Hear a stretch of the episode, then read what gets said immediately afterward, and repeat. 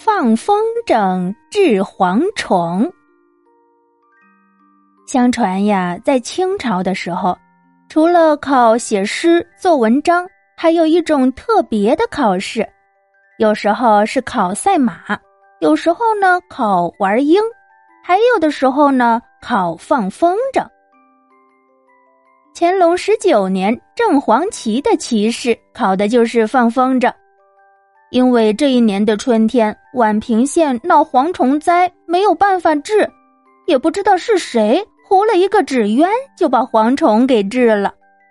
可巧蝗虫转移到这里来了，官老爷就下令，家家户户都给我糊风筝驱蝗虫，还悬赏说，谁要是能驱走蝗虫，就重重有赏。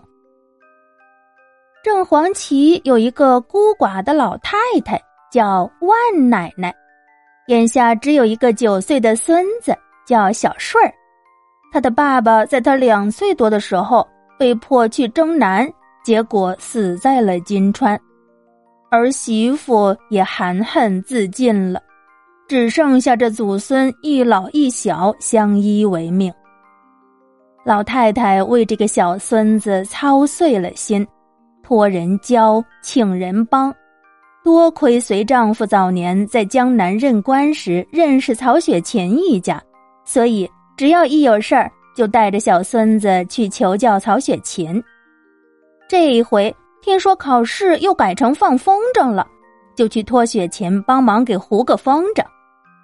当时旗下人等为了驱蝗虫，都在繁忙的准备着，盼着自己家糊的风筝能被选进京城，献给皇上观赏。万奶奶带着小孙子小顺儿来求曹雪芹的时候。雪琴满口答应了，这个不难，治蝗虫的办法还是从南边学来的。您回去准备线吧，越结实越长越好。我来教小顺儿糊风筝，划线车子已经做好了。到那天治蝗虫的时候，我去帮小顺儿放。老太太一听放心了，高高兴兴的回到家里，一心一意的捻起了风筝线。雪琴和小顺儿就加紧做风筝。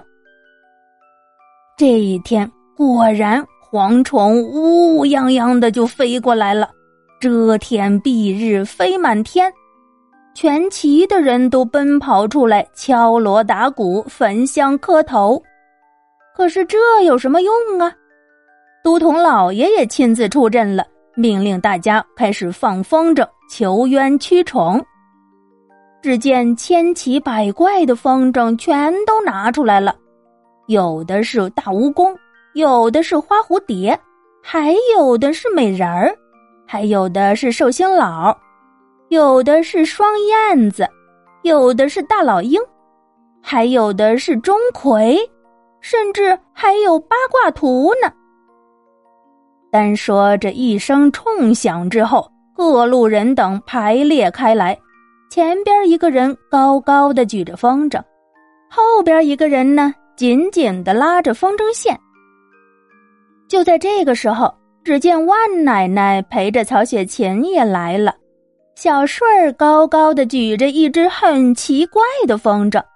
当时大家伙见了都哈哈大笑，原来他们做的风筝是一只二尺长、一尺五圆的大圆筒。筒口朝下，筒底朝天，在筒底从里边开了一扇小方窗户，还有一根细线跟窗户相连。筒口的竹骨上拴着结实的拉线，这是万奶奶费心血捻成的线呢。在那桶的外面，用石绿和花青颜色画着花草呀、蔬菜呀、水果呀，十分鲜艳夺目。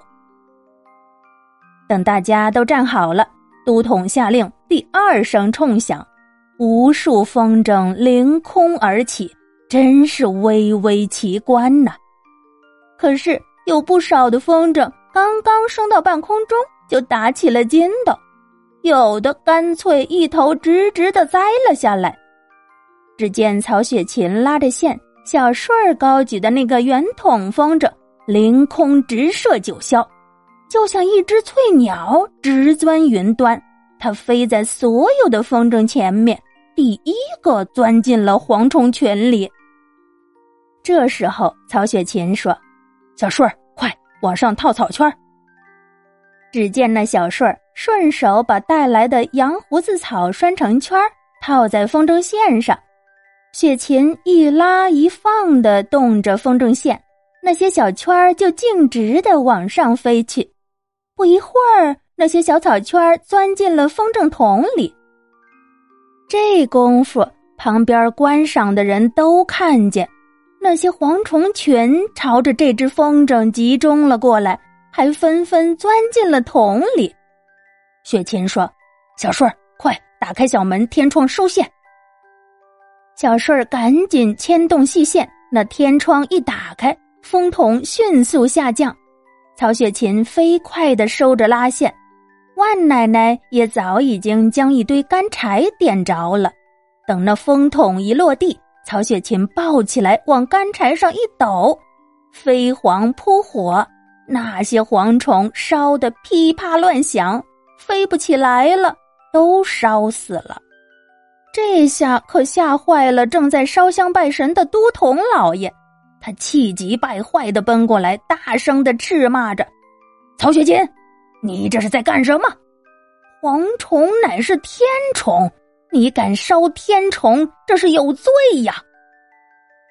曹雪芹听了，哈哈大笑，一边烧一边说：“老爷，蝗虫是天虫，那就不该吃地上的庄稼。”既然他吃了地上的庄稼，那就是犯了天条。用火烧是玉皇大帝定的刑法，我替天行道，何罪之有啊？都统老爷连连用手指着他，你你，气的呀，说不出一句话来。曹雪芹根本就不搭理他，只管一次一次的放他的风筝，烧他的蝗虫。人们一见，哎，这个方法还挺灵，也都凑过来看热闹。就这样，一次一次的，天空中的蝗虫逐渐就少了，散了，最后也不知道都跑哪儿去了。所有的百姓都鼓起掌来，那个都统也改变了刚才凶巴巴的模样，过来说：“雪琴呐，快把风筝取下来吧。”我要带进京去为你请赏。曹雪芹哈哈大笑说：“都统老爷，您弄错了，这是万奶奶一家的功绩，您应该给他们祖孙俩去请赏。我是来给他们帮忙的。”说着，他一抖手腕，也不知道弄了什么机关，那风筒上竟然像开了一朵花似的，扔下来三条穗子。就在这时，整个风筝脱离了拉线，扶摇直上。雪琴向那风筝行了一礼，都统一见急了，赶紧跑上去去拉那条线。可惜呀，风筝早已经飞远了。雪琴把线收起来，放在万奶奶手里，背起手，扬长而去。